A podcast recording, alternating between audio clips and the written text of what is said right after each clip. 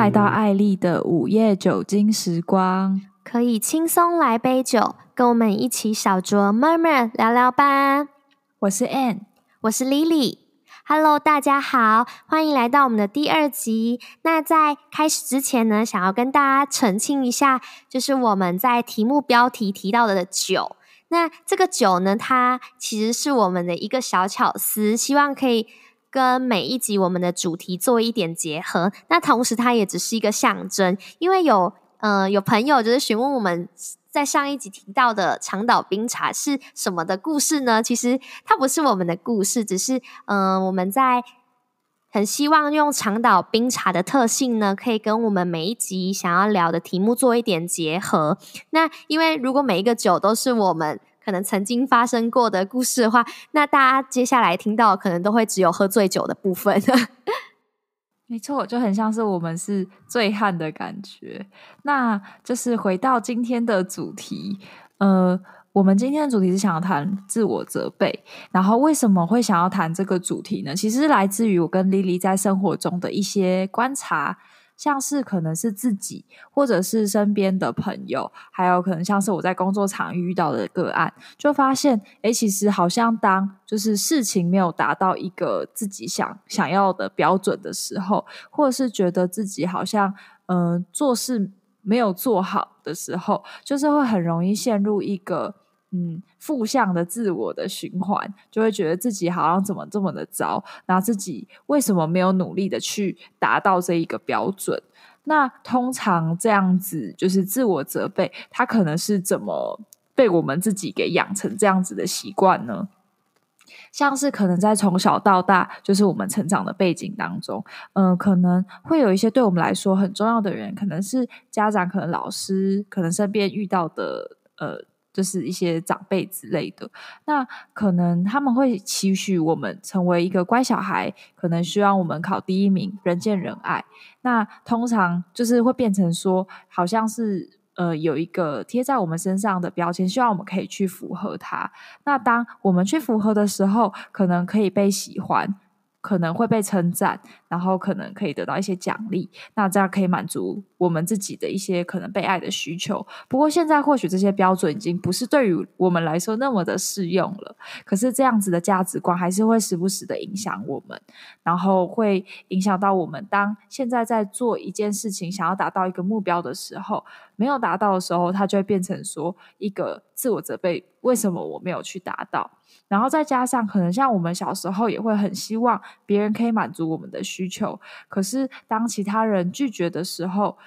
呃，有点像是我们心中的那个情绪会被卡住，就这个不开心、愤怒的感觉，因为没有办法，可能没有办法对那个人去发泄，所以最后会回到就是对我们自己生气，然后可能觉得自己很糟糕，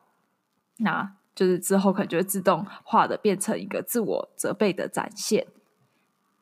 那另外还有一个，我跟丽丽有发现的是，呃，好像在我们现在社会当中，因为就是呃比较是资讯化的社会，然后整个步调都非常的快，然后大家可能每天都在就是浏览，就是可能一些新的资讯啊，或者社群媒体，大家也都会就是发布一些新的消消息，或者是分享自己的生活之类的。那好像是我们一定要就是一直去更新现在。这个世界到底发生什么事情？身旁的朋友发生什么事，也都是在网络上面看到的。那我们好像没有去，就是更新这些讯息，没有一直看着手机或者是看着电脑三 C 的时候，就会觉得自己没有跟上这个社会的感觉，然后就会变成有一种很焦虑，然后好像一定要去呃做到某一个程度，好像才是有跟上这个社会，有达到一定的目标的感觉。不知道丽丽会不会有时候也有这种，就是会一直需要去更新资讯的这种焦虑的感受。我觉得我就是深受其害的一员呢，就是嗯、呃，尤其是在睡觉前，很容易放不下手机，嗯、就会好像希望你的一天是可以被这些资讯是填满的，尤其又当早上可能不一定好像。有做些什么的时候，晚上这个时光就会显得特别重要。因为如果好像不填满的时候，你准备去睡觉，它就代表的是一天的结束。所以如果放下手机的那一刻呢，就觉得哦，我今天要结束了，可是我今天好像没有特别有收获，我就会希望可以用滑手机啊、接受资讯的方式，强迫自己，或者是强迫今天不要结束，所以我就会一直拥有很多的时间。那同时，其实我觉得最大的影响是对健康还有睡眠时间都会还蛮有威胁性的。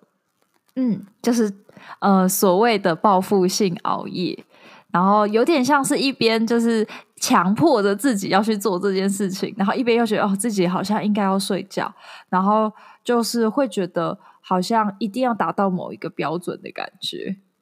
真的，所以其实也会有一种很累的感觉，可是。你你当你自己有意识到这件事情的时候，可是还是会一直没有办法放下手机，它好像成为我们生活中很重要的一部分，然后甚至好像也被手机操控的感觉。呃，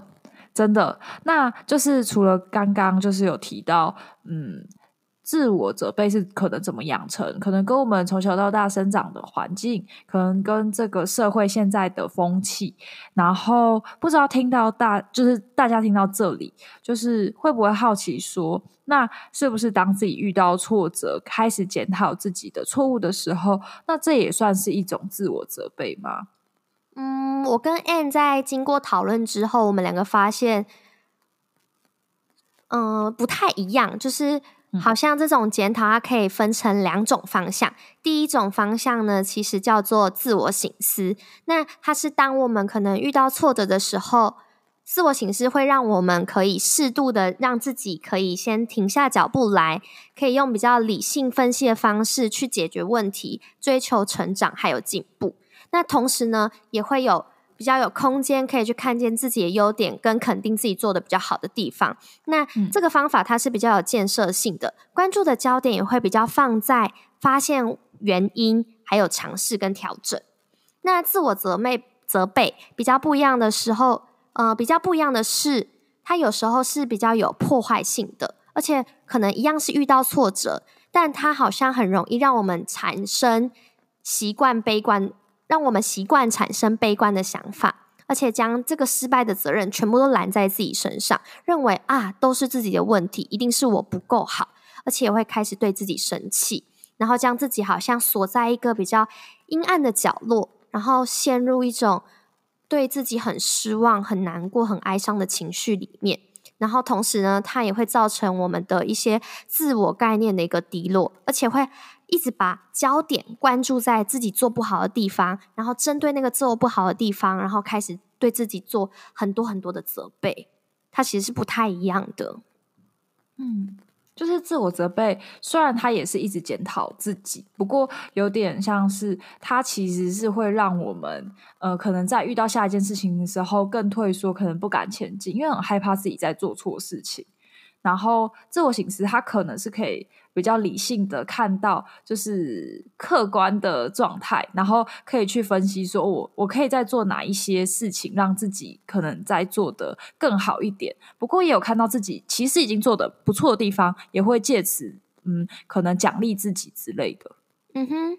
嗯，那因为今天其实我们的主题也跟。呃，某一种酒，咖啡马丁尼，你有关系？那呃，也想问一下丽丽，就是你觉得，嗯，这个自我责备的主题跟咖啡马丁尼有什么样子的关联呢？嗯，不晓得大家有没有听过咖啡马丁尼，或是喝过它呢？那我先来跟大家简单介绍一下咖啡马丁尼的历史。它是刚好在一九八零年代的时候，有一位模特儿，他到酒吧点酒，然后他跟 bartender 说：“哎，可不可以？”给我一杯，先让我清醒，再把我灌醉的酒呢？然后刚好 bartender 的手边呢就有一台那个咖啡机，他就想到可以把咖啡然后跟酒做一些结合，所以他当时候呢是把浓缩咖啡、伏特加还有两种咖啡利口酒，然后把它加在一起，然后也帮他取一个名字叫做 Vaga Espresso。然后当时呢他是用冰镇的 whisky 杯装。后来呢，就是在一九九零年代的时候，那时候好像特别流行，就是用马丁尼杯，然后来装任何的酒，然后就是他们叫做马丁尼风潮，就会把它叫呃取名叫做什么什么马丁尼。那就从那时候开始呢，这款名这款酒呢就被改名叫做咖啡马丁尼，然后流传到现在。嗯，那呃，虽然我们两个人都没有喝过咖啡马丁尼，然后我们也希望疫情过后，哎，好像有机会可以再来点来喝看看。那哎，真的超想喝喝看的，因为那时候我们就在看就是他的资料，然后在看那个图片，然后就觉得，虽然我没有很爱喝咖啡，不过就还蛮想知道咖啡加伏特加是什么感觉。对啊，我也很好奇那是什么味道，因为我觉得酒它。那种醉的感受，就我觉得酒它好像不是一种会让人家特别舒服的味道，苦也是，对，好像不会带来愉悦的感受。可是这两种加在一起会蹦出什么样的火花？其实我也是蛮好奇，哎，我在体验到它的一些感觉，很想亲身体验一下那个苦的感受，真的是。然后，因为虽然我们两个没有喝过，可是我们有想象。那这样子的口感，它会有什么样的象征，或者是会有什么样的意象？那我们想想到是，因为咖啡马丁尼它加的是伏德伏特加，那伏特加它其实在喝进去的时候会有很强烈的一个呛辣感，它其实在跟自我责备，我们那时候会对自己生气的感觉其实很像，好像整个喉咙都要烧起来了，然后烧起来之后呢，咖啡味。就会慢慢的出现，然后在我们的口腔啊，还有舌根上，然后萦绕着一种很苦涩的味道，就很像我们对自己生气的情绪底下往下探索呢，会有很深的一个难过啊、失望，还有哀伤，跟很重的一些无力感，然后也会让自己感到好苦哦，怎么会这样？那同时呢，有一个画面是会不会好像当有一个人。每当他心情不好的时候，他总是会到酒吧，然后跟 bartender 说：“哎，给我一杯咖啡马丁尼吧。”然后这也是他在生活中的一种习惯，可以尝试是否这种咖啡马丁尼的咖啡的苦，是不是可以盖过那种自我责备带来的那种苦涩的感受？嗯嗯，好像很有画面。对，我觉得蛮有画面感的。然后说故事，哎，那我其实也还蛮好奇，Anne 在你的嗯生活经验中啊，有没有觉察到自己好像也有曾经陷入自我责备的经验里面的事件呢？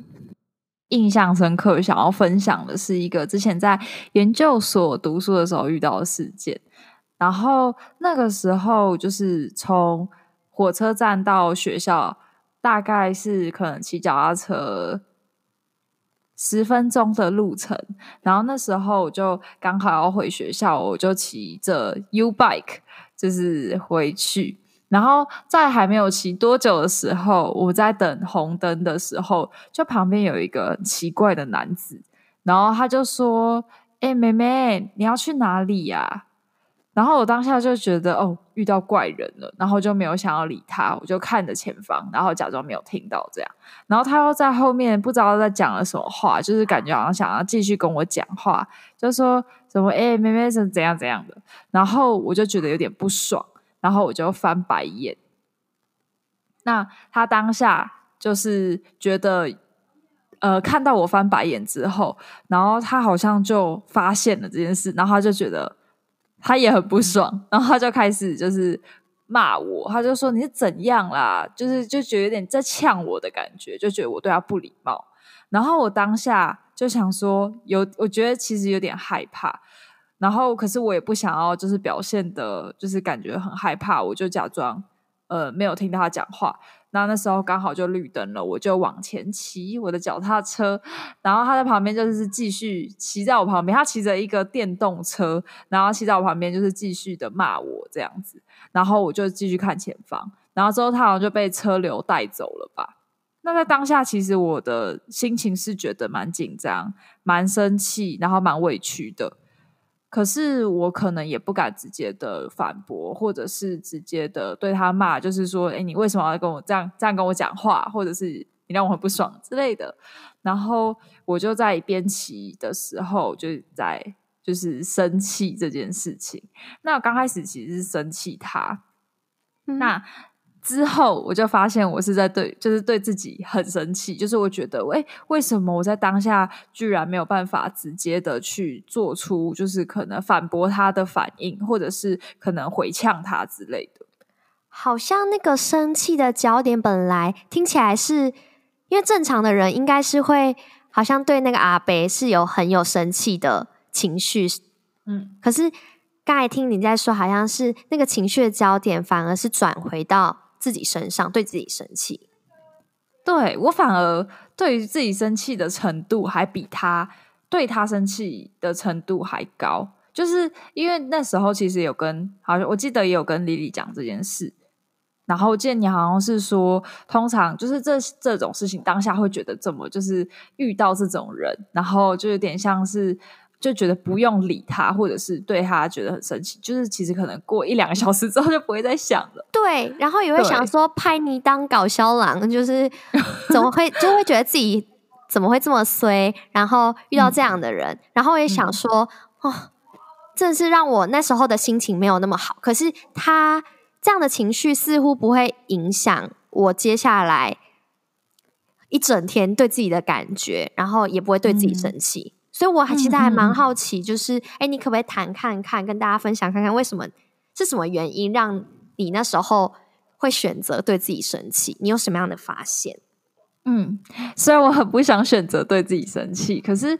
就是呃，我之后在想这件事情，因为我那时候真的困扰了蛮久，就是好像。有好几天都 在想这件事情，我就觉得很气，就觉得很害怕再遇到这样的事情。那如果再一次，如果这种事情我没办法马上的去就是反驳他，或者是直接的，就是可能让他知道我的不开心的话，我会觉得我我会一直继续气自己下去。然后我觉得我，我之后想想，我发现是可能我本来就是对于可能这种有点大男人主义的。的人，或者是呃这种可能不公不义的事情，我会有蛮大的情绪，然后我就觉得在这个不平等的状态之下，就是我可能应该要挺身而出，或者是做些什么，这才代表说我有在反抗这件事情。而我当下选择不讲话或不回应他，有点像是一个胆小或是懦弱、不敢打表达自己想法的象征。嗯、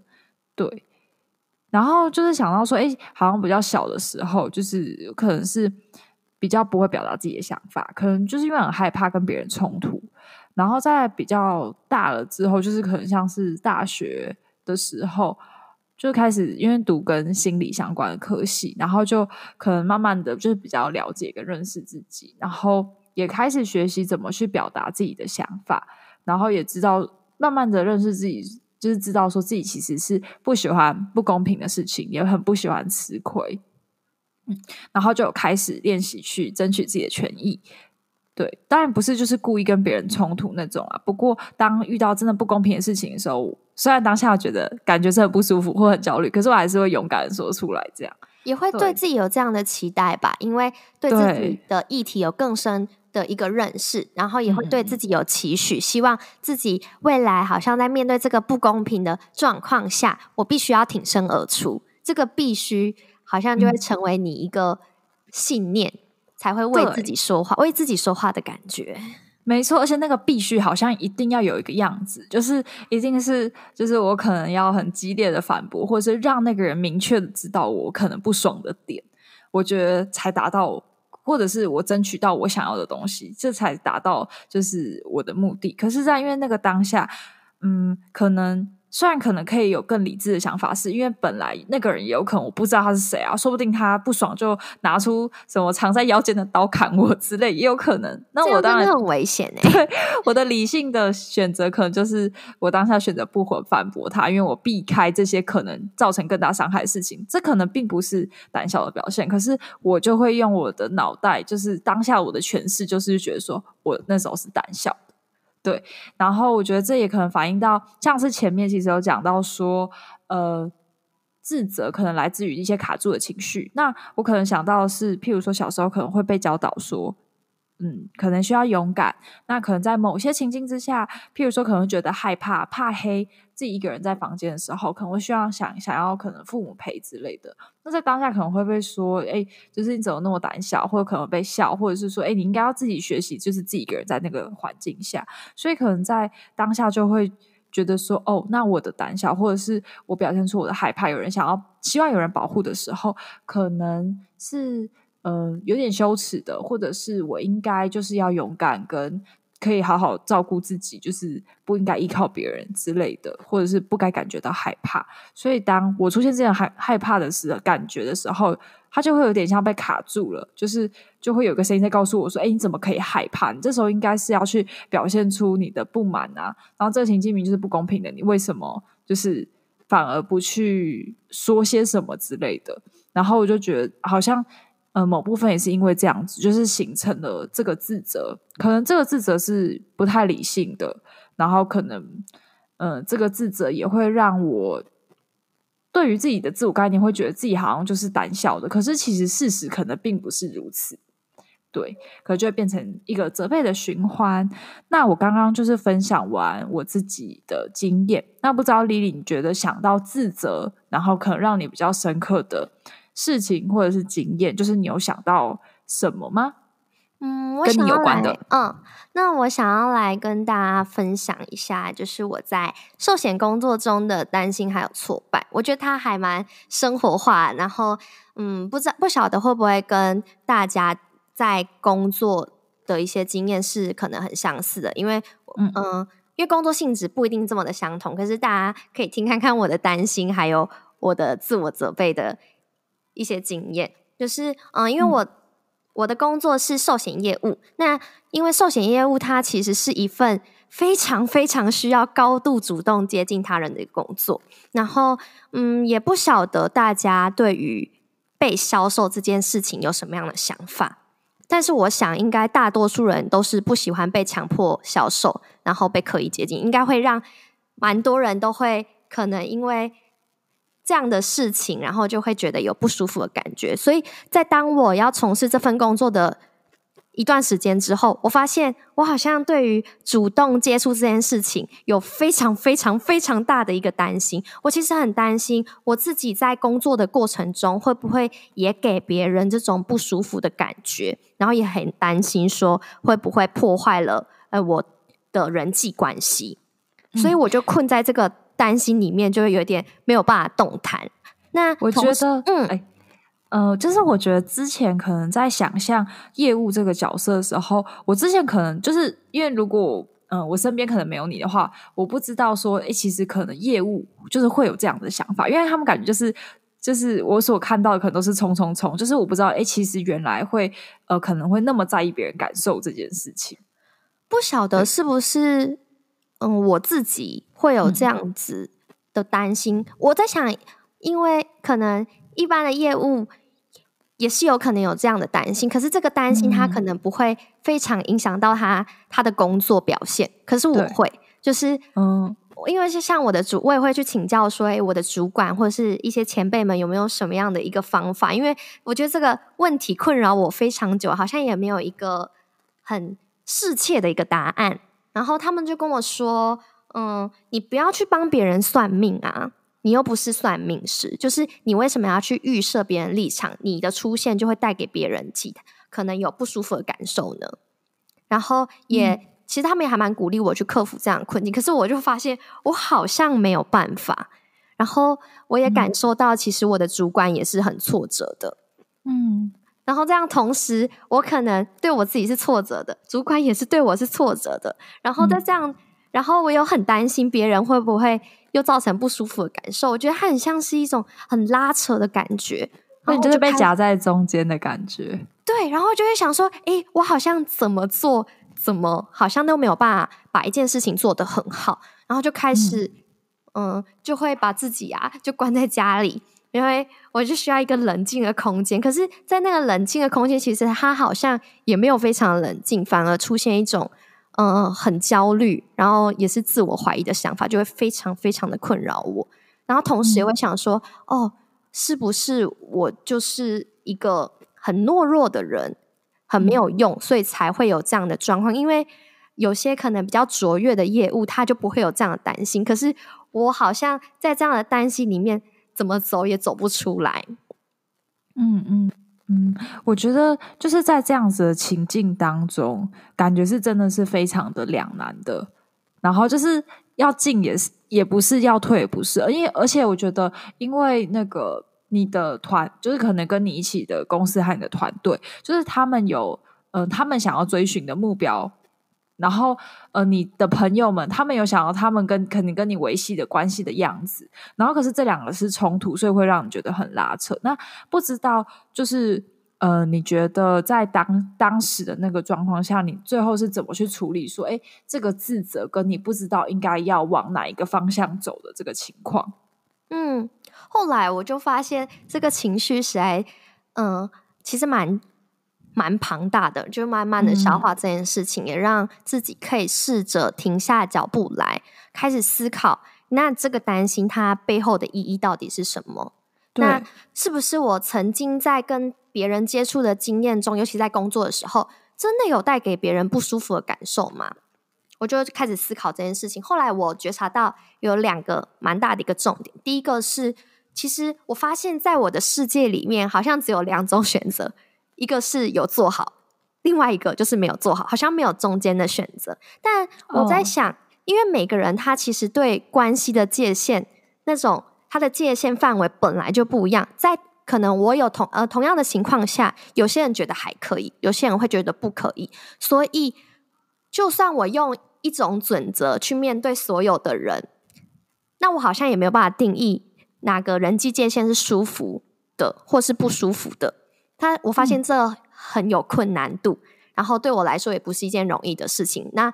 我去思考这件事情，好像也不一定能够解决我担心的状况。嗯，那第二个担心是我发现它背后隐藏的只是我对人际关系的一个在意。那这个在意。我有去发现，哎，原来我在小时候或者是过往，我发现我是一个不能被别人讨厌的人。我好像要必须很努力的让每一个人都喜欢我。那在发现到这件事情的时候，同时我也想到，我发现这个信念本身就是不合理的。怎么可能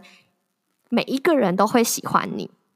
我本来就没有办法让每一个人都满意，让每一个人都喜欢。这完全是不可能做到的事情，而且也不是我能够控制的。那这样的标准就好像慢慢的被我松动了。那再后来呢，我就发现我可以用另外一个比较正向的角度，然后开始检视这件事情。那也会用一些比较嗯良性的语言去做诠释。我发现我自己对人际关系的在意。在这个关系里面，那个在意是会流动的，对方也或许能够感受到我的在意跟重视，那也会，他可能感觉到我的重视，他或许也不会觉得这么的不自在，而且因为我的在意，同时也代表着，诶，我对自己在关系里面其实是很有敏锐度的，因为我很担心他会不会不舒服，那代表我会去观察他会出现什么样的反应。所以我发现，后来我在实验这件事情，我发现，就算我没有过度关注这件事情，我发现我自己也可以做的不错。即使可能不一定能够做到最好，但是我觉得某一部分它还是值得被肯定的。嗯，这是我的发现。嗯，而且有点就是转化，把原本可能。自责自己的某些特质或某些样子，把它变成，那它其实是可以用正向去做诠释。像是之前会觉得，呃，太在意跟就是关系，或者是在人际关系中比较敏感，可能会觉得变成阻碍，可能事业发展。可能现在反而它可以变成说，哎，好像你可以去平衡这两者间，你的事业，然后跟你跟其他人的关系，因为你是会在跟别人相处的时候，让别人感觉到是舒服的。对，好像也能够看见自己比较能够做到的部分，然后去肯定自己的表现，也不会这么的担心。因为觉得那个担心，就像你前面提到，那是过度关注。当你一直放在你做不好的地方，你就不会看见自己还有什么是可以发挥的。嗯嗯，没错。那呃，刚刚就是 Lily 就是有分享完呃她的。自我责备的这个经验，然后之后其实可以透过这样的经验，其实也算是更了解自己，因为可能没有进入呃，就是业务这一行，可能也不太了解说，哎，自己可能真正在意的价值观什么。在你去经历了，然后实际去就是有点像是深深的自己去思考之后，才发现这些事。那我们得，我们接下来要介绍的是，我跟 Lily 在聊天的时候是，嗯、呃。创造出来的一个鸡蛋理论，很可爱的鸡蛋理论。对，没错，这个是虽然没有什么学理上的证实，不过我们就觉得这个其实套用在生活当中，其实也是还蛮符合现实的状况的。那请大家先想象一下，你有一篮的鸡，一篮的鸡蛋，然后呢，你的生活当中，嗯、鸡蛋有点像是生活当中的一些任务，或者是可能遇到的一些瓶颈跟困扰。那我们的任务就是要去让小鸡。可以很健康的被孵出来，然后这些小鸡就是有点像是我们去化解了生活当中的一些可能困难，然后我们去达到我们心中希望可以得到的这些目标。那当然，就大家可能会非常的希望，就是小鸡可以好好的被孵下来。所以有时候我们可能会把这些鸡蛋，可能就是一直拿在手上，然后一个一个拿出来，就是一直。一个一个拿出来，从篮子里面拿出来，可能看上面有没有什么破掉的地方啊，或者是蛋的颜色有没有变得怪怪的啊，就很担心，呃，小鸡可能没有办法被顺利的孵出来。那这有点像是，可能平常我们在很自责的时候，会一直看着我们可能生活当中的这个应该完成的任务，或者是。可能自己没有做好的地方，那就会希望自己可以做好，然后可能就是一直握，一直握，然后就是把这个鸡蛋一直紧紧的握在手中。可是反而我们这样子一直拿出来的频率变高，或者是把它握在手上捏得好紧，有可能这个鸡蛋就是它反而更容易会去。会破掉，那这有点像是我们在自己可能没有做好的地方，或者是没有达到标准的部分，一直钻牛角尖，一直想，一直想，一直想，一直觉得自己做得很差，然后觉得很紧张，觉得很焦虑，那反而可能会让我们的状态会变得越来越不好。没错，嗯，那有没有什么样的替代方法是可以让自己放松下来的呢？就是让鸡蛋它。是可以比较在一个安全的环境，然后让小鸡也可以顺利的出生。那我们有想到一个方式呢，就是我们可以想象自己啊，在拿鸡蛋的时候呢，先把脚步先慢下来，停下来，然后先把手上的鸡蛋放回篮子里面。那我们有时候其实鸡蛋它只是需要一个可能安全的环境，有一些阳光啊，它就可以顺利的。出生了，就算我们不做什么也可以。或许呢，我们就把它放到鸡蛋，同时我们还是可以看看它，可能每天早上起床的时候去跟它打声招呼啊，或者是摸摸它，然后我们就会去做自己的事情，不用过度把关注鸡蛋会不会到底什么时候会出生，它哪边有没有破掉。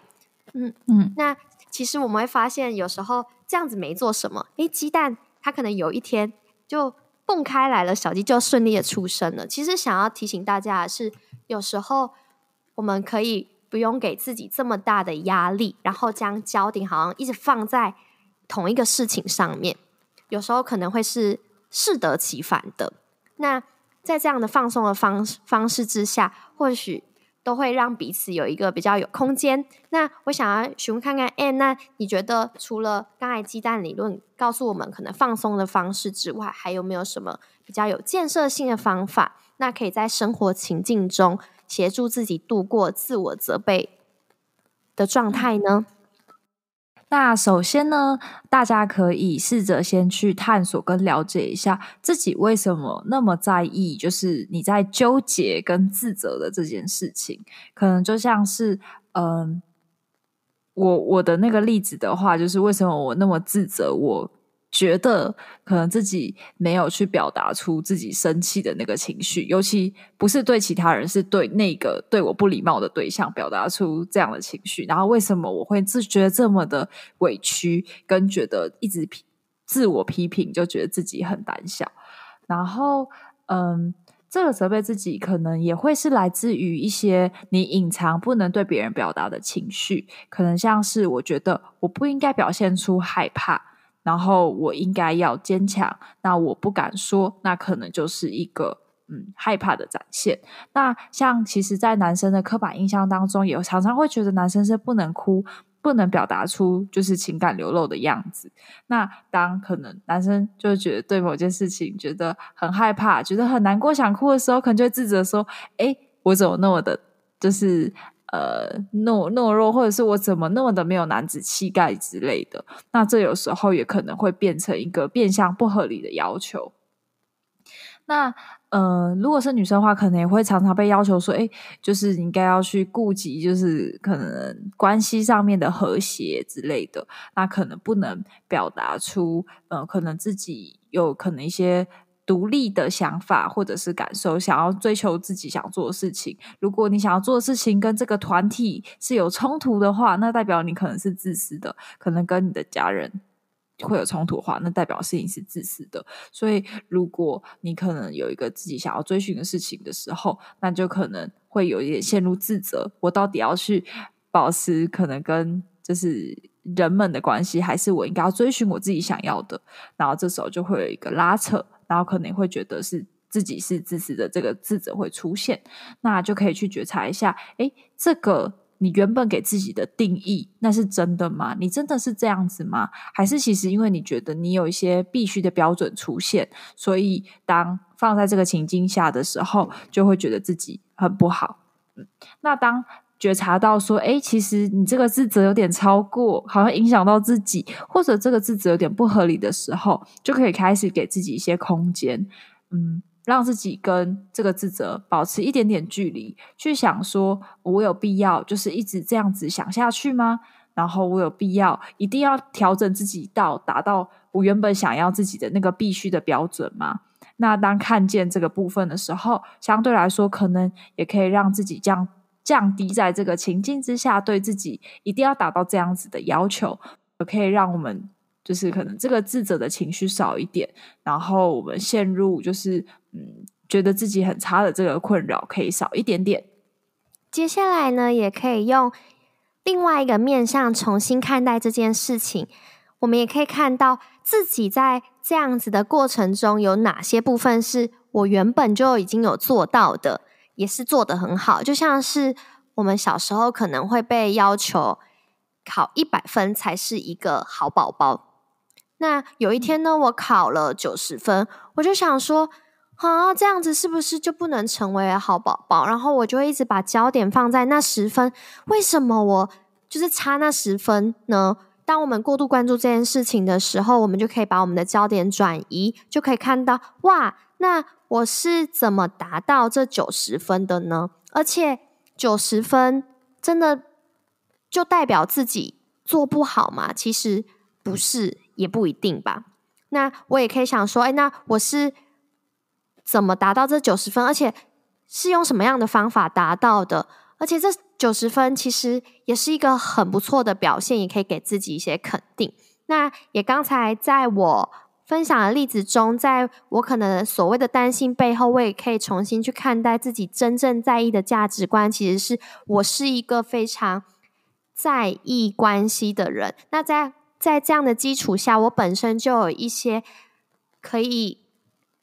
维护关系的一些特质，像是我可能就对观察别人的反应就特别的敏锐。那当我有这样重新的发现之后，我就可以发现，我好像不用继续跟那个担心继续对抗，而且没有做到不等于我不好。这一件事情真的非常的重要，好像不是所有的答案都是非黑即白的。那大家刚才那句“我没做到，不等于我不好”，可以重复倒带听十遍。没错，这句话真的是非常的重要。就是，呃，不，有些事情是可以在一个模糊地带或者是灰色地带的。然后呢，就就像是可能练习。嗯，让自己跳脱自责的循环这件事情，其实我们有时候可能会忘记，也需要一次一次的练习。而且，这个就是可能困扰你很久的议题，或者你觉得必须要达到的事情，也不是说一朝一夕你就可以马上的去做一个改变的。那它都是可能微小，在这件事情你有一点点调整，然后下件事情有一点点调整，它是慢慢的进步的。所以，就是呃，要一次一次的练习，然后也可以让自己就是。对自己温柔一点，不一定要就是逼自己说一定要现在就一蹴一触可及，哎，就是马上就达成呃自己可能想要达到的那个样子或目标，就是可以完全呃不用担心，或者是完全没有自责再再次出现这样子。那呃除了刚刚提到的话，也想跟大家分享一下，就是可以抒发自己情绪的方式。因为刚刚其实有讲到说，呃有时候自责可能是来自于一些卡住的情绪，不被自己允许，不可能在过往不被别人允许的一些情绪。那可是我们确实就会有这些情绪跟这些需求存在啊，所以可以试着去用书写的方式去发泄说，诶，其实自己有这样的情绪也是正常的。譬如说，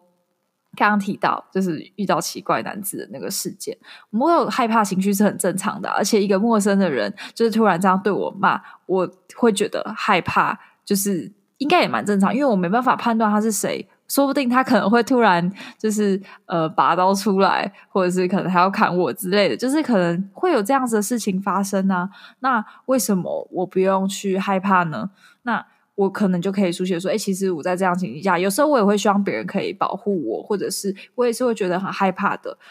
然后就是让这样的情绪被说出来，比起就是可能没有表达出来，闷在心里，可能会那个感受上面会好很多。那如果自己发呃，就是发现自己好像还是卡在这样的情绪里面，很难走出来，也找不到一个突破点的时候，那这时候呢，我们也可以去寻求有没有比较信任的朋友，可以跟他分享我们的一些心情跟遇到的事情。那可以同时呢，听看看别人的想法，那跟我们的想法做一点整合，或许会有不一样的发现。那假设说，我好像评估这件事情，我发现困扰我困扰度其实蛮高的，而且威力是有点强的时候呢，我们也可以去搜寻家里附近有没有专业的心理智商资源，让专业的呃心理师可以协助你去解决这样的困扰。好，那呃，就是刚刚其实丽丽有讲到说。那个第三人的想法，就是我们可以去寻求可能身旁的、可能亲友的协助，可能听听看我们讲的这个困扰是不是他们有一些不同的观点。然后就让我想到说，哎，其实像是如果我跟丽丽说的话，她可能会跟我说，哎，那你当下其实那个对那个奇怪男子翻白眼，他可能就是一种你在表现出你对他不满，表达你自己心情的一种方式啊，不一定是要可能对他大吼或者是。回呛他才是这样的方式，那我可能就当下会觉得心情好一点。那或许莉莉也可以告诉我说：“哎，其实我我如果在这个情境下，莉莉可能也会觉得很害怕。”就是她，然后就知道说：“哎，原来这是正常的，就是有害怕情绪可能是正常的。”那嗯、其实陷入自责也没有关系。然后刚刚你有讲过，就是其实这个过程当中是需要一点一点的去练习的。那我们可以练习对自己温柔一点，也可以给自己一些空间。嗯，没错，就是对自己温柔一点，给自己一点空间。有时候